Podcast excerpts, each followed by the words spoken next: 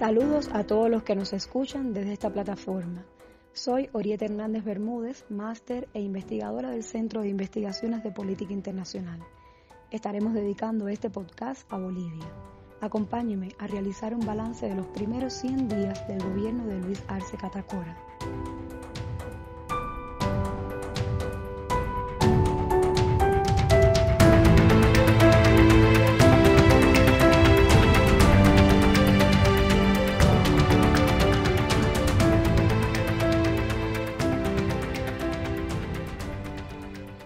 Pasado un poco más de 100 días desde que se posesionara oficialmente como presidente del Estado Plurinacional de Bolivia, Luis Arce Catacora, como resultado de la contundente victoria con el 55.1% del movimiento al socialismo en las elecciones generales. En este corto periodo de mandato, su gestión muestra un balance positivo y consecuente con el plan de gobierno anunciado durante el periodo preelectoral. Pero ¿cuál era el panorama en el que se encontraba Bolivia antes de ganar las elecciones Luis Arce? De acuerdo con declaraciones del nuevo presidente, en noviembre de 2020, Bolivia se encontraba en peores condiciones económicas que en el 2006, cuando inició el primer mandato de Evo Morales. El gobierno de facto de Yanine Áñez no solo interrumpió abruptamente el proceso de cambio, se concentró en desmontarlo, canceló contratos, llevó casi a la quiebra las empresas nacionales estratégicas, obstaculizó obras de alto impacto para el bienestar de la población, entre ellas hospitales que hicieron retroceder notablemente la economía del país y aumentar el descontento social ante la ineficiente y corrupta gestión para enfrentar la pandemia. En medio de este complejo escenario, el gobierno centró sus esfuerzos en enfrentar tres crisis fundamentalmente, la sanitaria, la económica y la política social. Arce cumplió una de sus promesas de campaña y la primera medida adoptada al llegar a la presidencia fue el pago del bono contra el hambre, consistente en mil bolivianos, equivalentes a 144 dólares, beneficiando a 4 millones de ciudadanos. Bolivia tiene ya las vacunas, estamos con la solución al final del túnel, ya vemos la luz para los bolivianos es la solución estructural y ahora sí, a vacunar ministro de Salud porque el pueblo lo necesita. Asimismo, el gobierno presentó su Plan Estratégico Nacional de Lucha contra la COVID-19, cuyos principales objetivos son enfrentar el virus desde su fase inicial, disminuir la letalidad y lograr la vacunación masiva. En función de ello, estableció el uso obligatorio del barbijo y algunas restricciones para garantizar el distanciamiento social. Además, logró adquirir 2,2 millones de pruebas, de las cuales 1.6 millones corresponden a los antígenos nasales y 556.027 a reactivos para PCR. De igual manera, ha comprado medicamentos, reactivos, equipamientos e insumos para el trabajo de los laboratorios y ha reincorporado numerosos profesionales de la salud que fueron expulsados injustamente durante el gobierno de Yanine Áñez. En este sentido, aprobó la ley de emergencia sanitaria que además de garantizar la presencia del personal necesario en los centros de salud para enfrentar la pandemia, establece que no se interrumpan los servicios médicos. Instituye además la publicación de los precios de los medicamentos expendidos en farmacias estatales y privadas. Dando cumplimiento a la promesa de campaña hecha de vacunar de manera gratuita a toda la población, el 28 de enero, Bolivia se convirtió en el segundo país en la región después de Argentina en recibir las vacunas Sputnik V. Las gestiones del gobierno sin intermediarios han garantizado la adquisición de 5.2 millones de vacunas Sputnik, 5 millones de AstraZeneca Oxford, así como 5.1 millones de dosis de otras vacunas a través del mecanismo COVAX de la Organización Mundial de la Salud. De esta manera, en el mes de marzo, comenzará la vacunación masiva, gratuita y voluntaria para toda la población en Bolivia.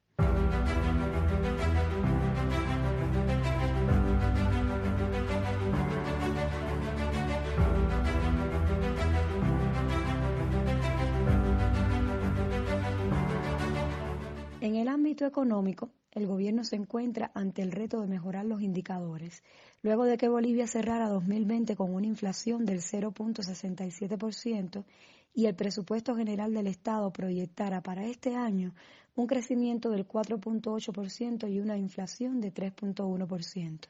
Por esas razones y en total consonancia con el plan de gobierno anunciado en su campaña electoral, Luis Arce ha puesto en práctica un plan de industrialización con sustitución de importaciones.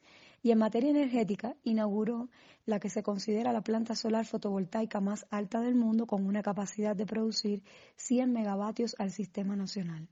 En ese marco, el gobierno anuló el decreto supremo 4139, que liberaba las exportaciones dejando sin efecto el certificado de abastecimiento y precio justo. Esta disposición legal ponía en riesgo la soberanía y seguridad alimentaria del país, beneficiando directamente a las grandes empresas importadoras y exportadoras. A partir de esta nueva medida aplicada por el gobierno, los productores e industrias deben volver a presentar un certificado de abastecimiento que garantice la provisión al mercado interno para poder adquirir la autorización del gobierno para exportar su producción.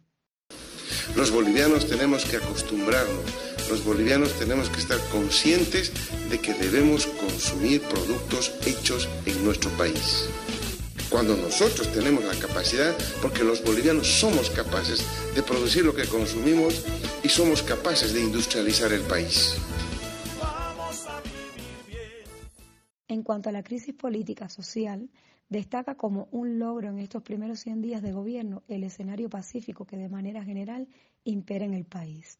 En este periodo, el gobierno ha aprobado además la ley de amnistía e indulto para los que sufrieron persecución durante el régimen de Áñez, medida que ha sido criticada por la oposición, que considera que dejará en la impunidad varios sucesos violentos durante 2019 y 2020. El bienestar ciudadano y las necesidades educativas han estado también en el centro de los esfuerzos del presente gobierno boliviano, que ha declarado el año 2021 como año de la recuperación del derecho a la educación. En función de ello, el inicio de la presente gestión escolar ha contado con el apoyo de medios de comunicación, plataformas virtuales y textos de nivelación que garantizan el desarrollo del curso escolar en el país.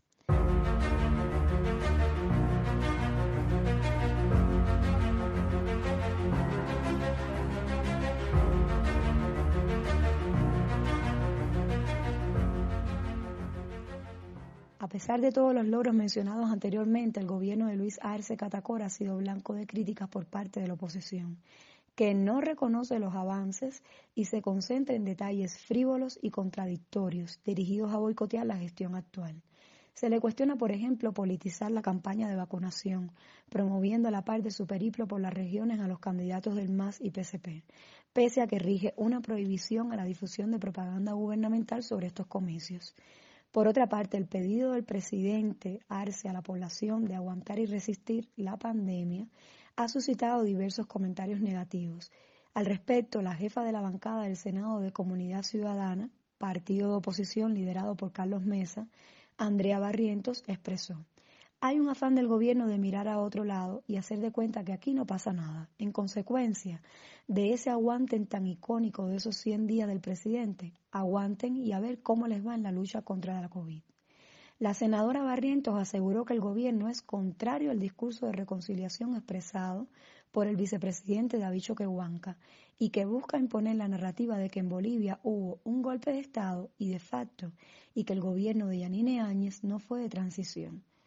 En este sentido, expresó, hay una excesiva insistencia sobre esa falsa narrativa, cuando más bien debería hacerse lo que pregonaba el presidente Arce, apuntar a la unidad del pueblo boliviano, entender otro tipo de dinámicas de construcción. El presidente Arce está respondiendo plenamente al presidente Evo Morales. Por su parte, el expresidente Jorge Tuto Quiroga uno de los artífices del golpe de Estado de 2019, escribió en su cuenta de Twitter, a modo de valoración de este periodo de gobierno. Cien días de anomia sin rumbo, con impunidad para masistas y persecución a opositores con gobierno sometido a Evo, quien está sometido a Maduro y a Castro.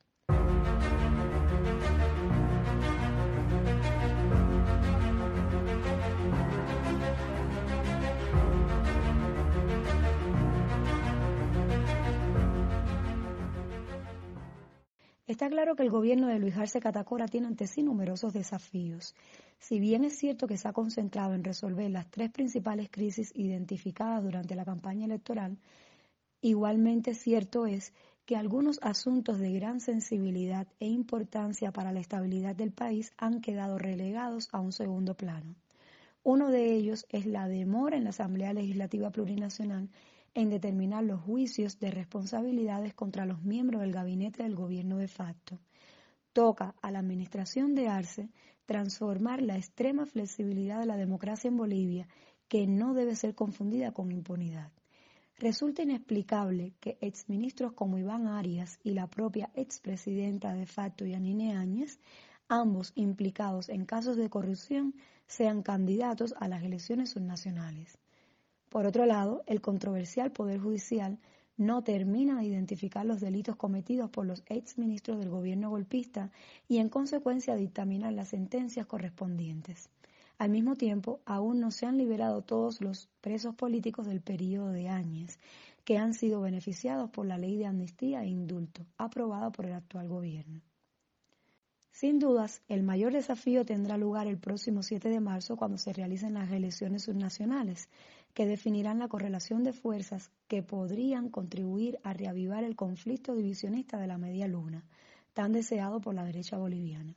Hasta el momento, la tendencia de las encuestadoras, a pesar de su tradición manipuladora, auguran una reñida contienda entre el movimiento al socialismo y la oposición en la gobernación de ciudades claves como Santa Cruz y La Paz. Y este será otro tema del cual hablaremos en un próximo podcast.